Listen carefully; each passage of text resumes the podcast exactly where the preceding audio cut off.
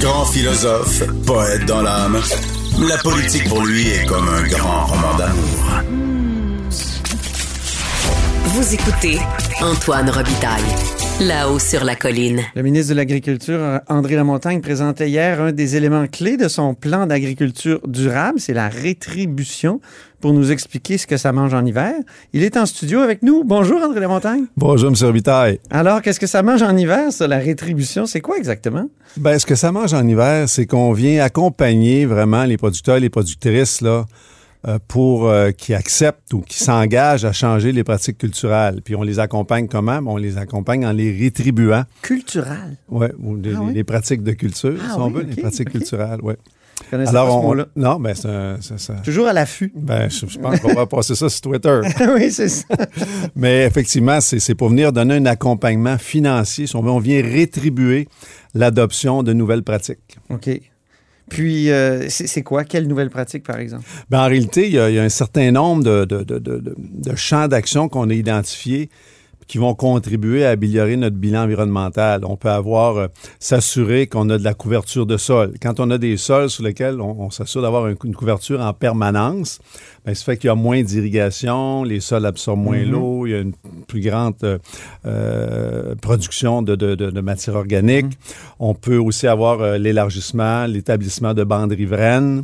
On peut avoir aussi l'utilisation de, semences, mais qui n'auront pas de- d'herbicides ou d'insecticides qui sont associés. Alors, il y a cinq champs, si on veut, d'intervention. Puis, les producteurs et les productrices vont identifier, quand ils s'enregistrent, quels sont les champs pour eux pour lesquels c'est le plus porteur ou c'est le plus prometteur pour améliorer leur bilan environnemental. Oui, vous avez commencé, vous, votre mandat avec euh, la crise autour de, Louis Robert, l'agronome qui avait comme dénoncé euh, une collusion entre les entreprises et les, fournisseurs de, de pesticides. Est-ce que c'est une manière de corriger ce- cette espèce d'impression que le gouvernement de la CAQ, sur le plan de l'agriculture, était comme favorable à, à l'utilisation des pesticides, même extrêmes, même... euh, Ben, en réalité, ça s'inscrit. Moi, je suis arrivé en poste au mois d'octobre 2000, euh, 2018. ouais. Et puis tout de suite, au début, le janvier 2019, j'ai eu mes premières rencontres parce que euh, l'empreinte agro-environnementale, si on veut, de tout le secteur agricole est importante. Oui, c'est un- tout on l'oublie, mais c'est une industrie très polluante. hein. Ben, écoutez, j'aimerais dire qu'on a nos défis. On a nos défis. Puis tout de suite, au mois de janvier 2019, ça faisait deux mois que j'étais en poste, j'ai vraiment mis à- au défi euh, euh, les équipes au ministère là, de d'arriver puis de développer un plan d'agriculture durable. Puis ça a fini que ce qu'on a présenté fait vraiment école. On est cité Oui. un exemple au Canada. Puis il y a des mesures comme ce qu'on met là en place, la rétribution. Là. Il y a quelques pays dans le monde qui font ça, là, mais on, arrive avec une mesure qui est très, très innovante puis qui va faire école aussi au Canada. Là. Fait que ça s'inscrit dans un- une volonté qu'on avait dès le départ là, de, de- de propulser une accélération euh, de la transition écologique de l'agriculture. Est-ce que Puis- ça, ça va réduire l'utilisation des pesticides au Québec? Ben, ben, C'est-à-dire, il y a- il y, a la réduction des pesticides, c'est important. La réduction de l'utilisation de fertilisants de synthèse est importante.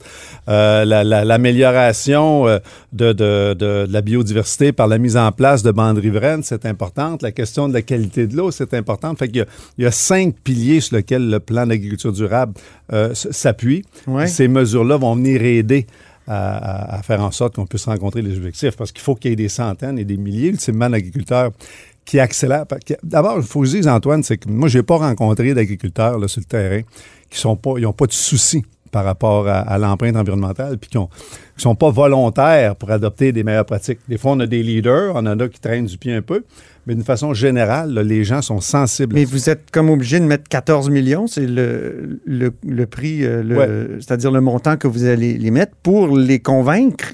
Ouais. Donc, ils sont réticents? Ben, c'est parce qu'il y a une question de risque aussi, puis il y a une question de nos leaders, tu n'as pas besoin, entre guillemets, tu pas besoin de leur donner d'argent dans le sens qu'ils ont compris la valeur ajoutée qu'ils ont à bien prendre soin de leur terre puis à avoir les meilleures pratiques.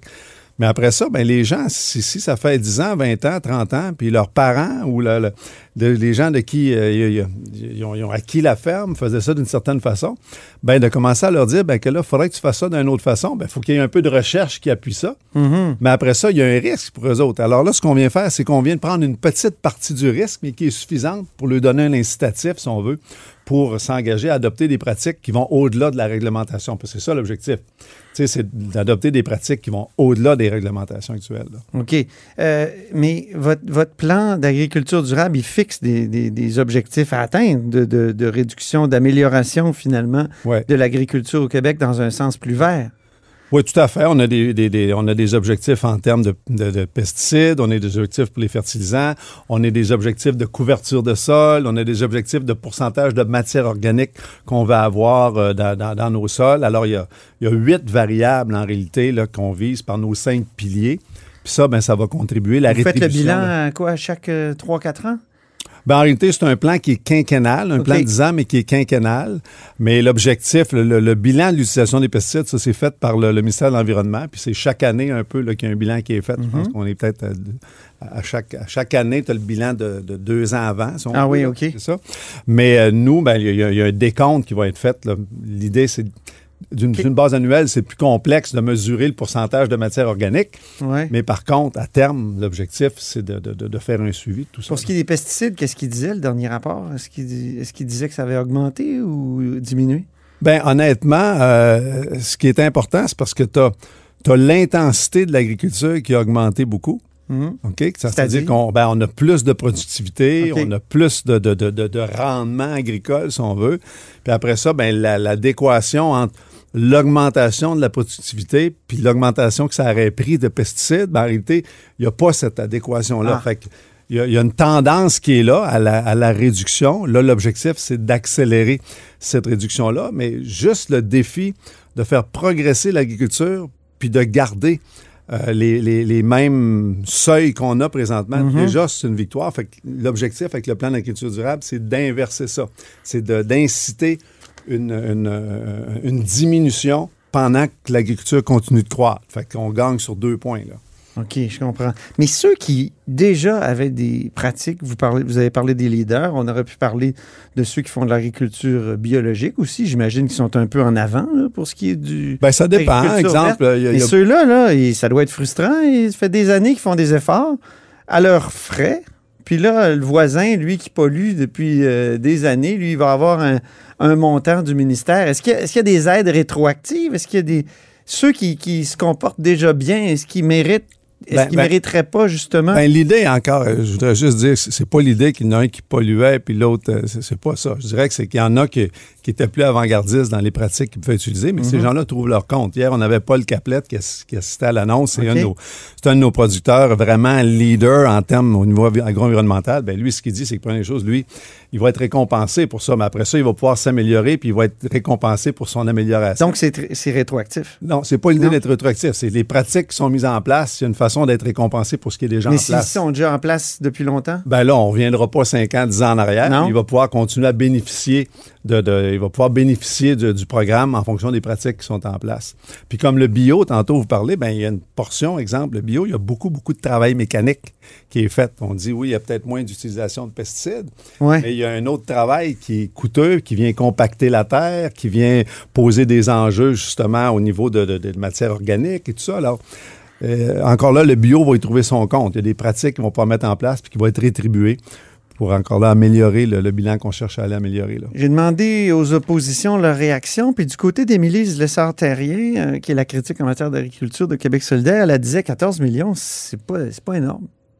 Est-ce que Ben, ça pourrait... euh, c'est c'est vrai que c'est pas, c'est pas énorme, 14 millions? Ben, peut-être qu'un milliard, ça aurait été meilleur.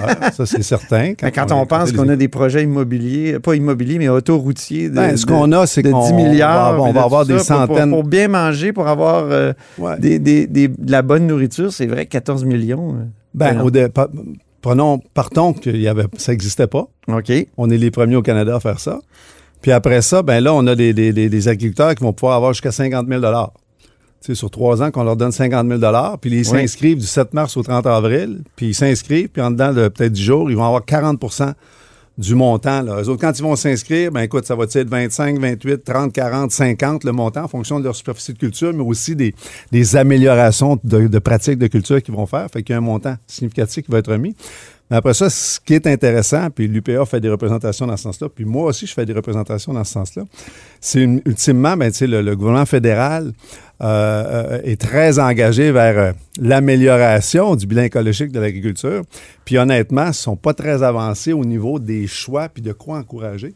Encore là, ce qu'on présente au Québec par notre plan d'agriculture durable, mais aussi parce qu'on a annoncé hier que ça va vraiment faire école, ben là, ça peut être un bel incitatif pour euh, notre partenaire fédéral de venir nous encourager, venir encourager nos agriculteurs sur ces vecteurs-là. Fait que c'est sûr que si on pouvait mettre aussi le gouvernement fédéral à contribution au niveau de la rétribution, ben, ça serait encore, euh, encore gagnant. Là. Les habitudes dans le monde agricole sont pas mal ancrées. C'est difficile de faire changer les habitudes euh, dans, ben, ces, dans ces matières-là. Je, je, le répète, là, vous avez parlé de cinq, cinq dimensions, diversité, diversification des cultures, protection des sols, réduction de l'usage des herbicides, utilisation de semences non traitées aux insecticides, puis aménagement favorable à la biodiversité.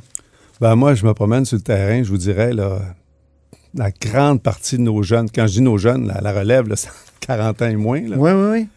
Écoute, ils sont tous sensibilisés à ça, là, puis ils sont tous mobilisés là, pour avoir, les, avoir des bonnes pratiques. Je ne dis pas qu'ils il peut pas y avoir des gens qui c'est un petit peu plus compliqué pour eux autres, mais on est dans une situation où euh, nos jeunes sont éduqués, nos jeunes, euh, ils, ont, toutes sortes de forums aujourd'hui auxquels ils peuvent participer, auxquels ils peuvent s'instruire, ils peuvent aller des fois euh, se réconforter par rapport à ce que je devrais essayer ça. Il y a des réseaux même, on a des cellules d'innovation au Québec, des groupes de producteurs qui sont associés auxquels quelqu'un qui n'est pas impliqué, qui voudrait en savoir davantage pour changer ses pratiques.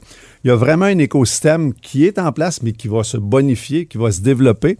Puis je rajoute à ça, euh, Antoine, c'est qu'on a créé avec le scientifique en chef, ça aussi, ça fait partie du plan d'agriculture durable, le, réseau québécois de recherche en agriculture durable. OK. Ça, c'est sous l'égide du, Fonds euh, Recherche Québec Nature Technologie. C'est 30 millions de dollars qu'on a mis là-dedans. C'est le scientifique en chef qui a pris le pôle de ça. Puis le, réseau, il a été formé. Ben, c'est plus de 200 chercheurs ou organismes au Québec, centres de recherche qui sont tous passionnés par l'agriculture durable, puis qui, on va fédérer là, pour des années à venir tout ce qui est recherche en agriculture durable. Quand on parle d'agriculture durable, on parle de changement climatique, on parle de réduction de mhm. d'utilisation des pesticides, de réduction des, fertilisants de synthèse, amélioration de la qualité de l'eau.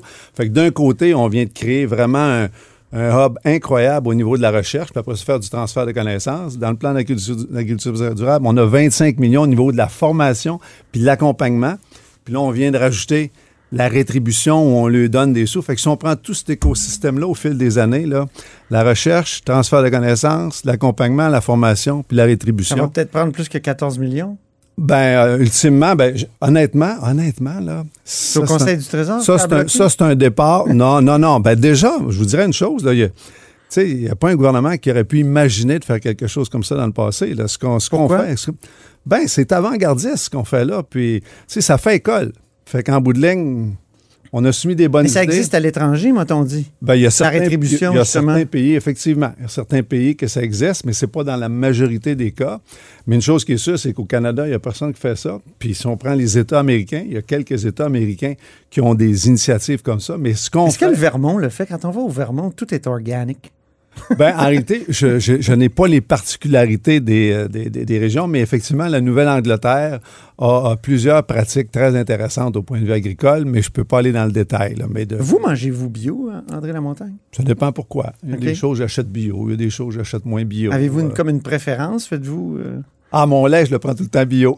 C'est comme un réflexe que j'ai développé il y a il un certain nombre d'années, là, puis... Euh, il paraît que les, les, producteurs laitiers, ils s'inquiètent un peu parce que le, la, la, vogue du végétarisme fait en sorte qu'on boit moins de lait euh, de vache. Euh, on se le fait offrir de plus en plus là, dans les cafés. Voulez-vous un latte avec est-ce que cette inquiétude-là, euh, comment on peut l'aborder, la traiter? euh, Ben, Qu'est-ce que vous faites, vous? Première des choses, c'est de, c'est- pour la filière, c'est de s'assurer de bien faire les choses. Puis euh, au Québec, au Canada, au Québec, les, les préoccupations de, de- de nos producteurs laitiers d'avoir en place les meilleurs systèmes, les préoccupations sont là. Puis ce qu'on a vu, on a vu peut-être une réduction, un affaiblissement de la- l'augmentation de la demande pour le lait. Par contre, on a vu une explosion au point de vue des matières grasses, du beurre, de la crème, des yogourts. Ah bon? Euh, OK. fait qu'il y a- il y, a tout aussi, euh, si vous regardez les transformateurs laitiers, euh, ils créent euh, toutes sortes de produits, si on veut, là, qui font en sorte que les consommateurs euh, trouvent une, variété d'offres. Alors, de façon générale, le secteur laitier est en croissance. Mhm. Il y a des, des- des- des aspects qui ont moins de croissance, il y en a d'autres qui ont plus de croissance. là. Mais le lait diafiltré, c'est encore un problème? Parce qu'il y a quelques années, Pierre Paradis, votre- un de vos euh, prédécesseurs euh, euh, dans ce portefeuille-là, il m'avait dit que c'était épouvantable, comme Ouais. ça pose des défis. euh. Ben, c'est des, des enjeux. C'est ultimement, c'est parce qu'il y a des résidus laitiers quand on produit. Puis Ouais. au Québec, on produit 40 de la, de la- de la production canadienne laitière. C'est ça. euh, c'est au Québec. Alors, ces résidus-là, ben, c'est de trouver des, des moyens puis des outils là, de les utiliser puis de les valoriser. Mais, là. mais le lait diafiltré, ça venait des États-Unis, non? Oui, c'est une façon de, de contourner Oui. euh, certaines règles, mais pour ben, être franc avec vous, je ne suis pas un, spécialiste de, de cette Mais situation-là. mais c'est nos conversations Ah ouais, ben agricoles. non, Moi, à un moment donné, je excellent, change de sujet. Ah, C'est parfait. Sors du sujet. C'est parfait. Merci ça. beaucoup, André Lamontagne. Plaisir, Antoine. Vous êtes Plaisir. euh, toujours le bienvenu à la haut sur la colline. Merci.